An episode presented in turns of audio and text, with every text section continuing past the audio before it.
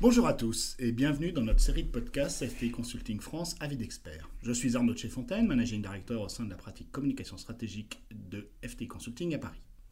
Dans cette série de podcasts, nos experts prennent la parole pour se pencher sur les opportunités et les défis majeurs auxquels les entreprises sont confrontées, qu'ils soient technologiques, juridiques, opérationnels, réglementaires ou encore de réputation. Aujourd'hui, les entreprises, pour répondre aux attentes de leurs parties prenantes, inscrivent le développement durable et l'ESG au cœur de leur stratégie. Les actionnaires et les investisseurs sollicitent chaque jour un peu plus la direction des relations investisseurs et la direction du développement durable, qui sont deux fonctions stratégiques en première ligne.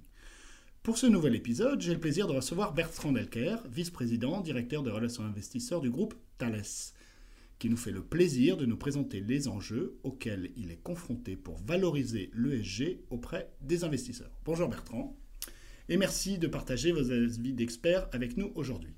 Alors, vous êtes directeur des relations investisseurs du groupe Thales, un groupe dont le positionnement ESG a suscité un regain d'intérêt récemment suite au conflit en Ukraine, avec un certain nombre d'analystes sell-side qui ont écrit sur la pertinence d'être exposé à l'industrie de la défense. Pourriez-vous nous expliquer cette dynamique? Oui, euh, bonjour Arnaud, bonjour à tous. Euh, merci à FTI de m'inviter à partager mon expérience. Effectivement, euh, notre parcours montre comment les approches de l'ESG continuent d'évoluer fortement. Euh, dans les premières années de développement de l'investissement durable, euh, certains acteurs ont construit leur vision en s'appuyant sur la longue période de paix qui a suivi, en Europe, la chute du mur de Berlin. Ils affirmaient que les armes ne sont pas nécessaires dans un monde durable, que leurs externalités négatives sont inhérentes puisque leur fonction intrinsèque est la destruction de l'adversaire. Cette vision semblait vouloir faire comme si nous vivions dans un monde sans armes, sans risque sérieux de conflit. Elle a ainsi amené certains analystes à exclure systématiquement des portefeuilles ESG toute société réalisant plus de 5% de son chiffre d'affaires dans la défense, quelle qu'en soit la nature. Je vous rappelle que les exclusions systématiques, c'est l'outil le plus agressif dans l'ESG. C'est celui que l'on met en œuvre pour les secteurs irrécupérables, pour lesquels aucun dialogue avec les entreprises n'est possible. Le seul autre secteur qui connaît un tel traitement, c'est le tabac. Bien heureusement, cette approche n'est pas du tout majoritaire. On estime qu'elle concerne 20% des fonds article 8 et 40% des fonds article 9 en Europe. Mais ça n'est tout de même pas rien. Le conflit en Ukraine a amené beaucoup d'investisseurs à se réinterroger sur cette logique d'exclusion systématique. Le droit à la liberté et à la sûreté fait partie euh, tout de même des droits fondamentaux inscrits dans la Déclaration universelle des droits de l'homme. Comme le rappelait un investisseur, il n'y a pas d'alternative à la défense. Un sondage récent a ainsi montré que près de 40% des gérants d'actifs pensaient faire évoluer leur politique ESG en raison du nouveau contexte géopolitique. Si on ajoute à ce constat pragmatique que notre portefeuille intègre des activités au cœur des enjeux de durabilité, comme la construction de satellites qui permettent de surveiller le réchauffement climatique, ou tout ce que nous faisons en cybersécurité, on arrive au fait que plusieurs analystes sell-side ont en effet récemment recommandé euh, notre action comme une de celles qu'il fallait détenir dans un portefeuille ESG. Je ne sais bien sûr pas si euh, ces analystes ont convaincu beaucoup d'investisseurs euh, de, nous mettre dans leur portefeuille, mais en tout cas, ça illustre bien comment la démarche ESG n'est heureusement pas statique. Merci Bertrand. Alors, chaque jour, euh, vous êtes plus pressé par les investisseurs pour répondre euh, aux problématiques ESG. Comment réussir à bien parler de l'ESG lorsque l'on est en charge des relations investisseurs? Pour moi, l'enjeu principal, en fait, c'est la diversité des thématiques ESG.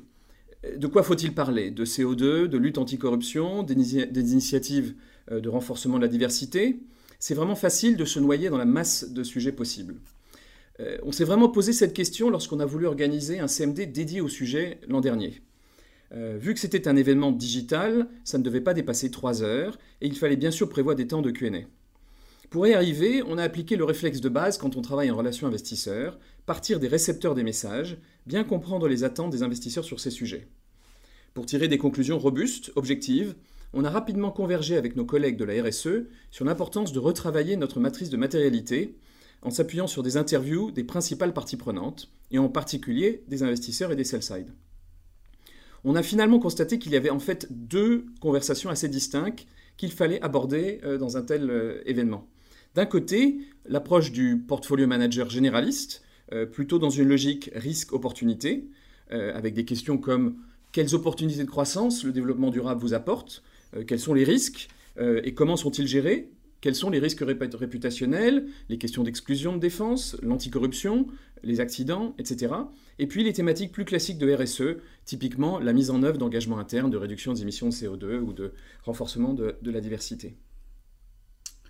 Alors, avec l'ESG, de nombreux changements sont, en cours, dont la taxonomie et les enjeux d'harmonisation de, la de la divulgation d'informations extra-financières qui les accompagnent, à quels bénéfices doivent s'attendre euh, les investisseurs selon vous?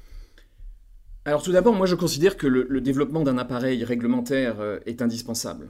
Bien sûr, euh, c'est très lourd, c'est très compliqué pour les sociétés, ça va prendre du temps, mais c'est vraiment important et cela renforcera la transparence et permettra les comparaisons. On peut faire le parallèle avec les normes IFRS.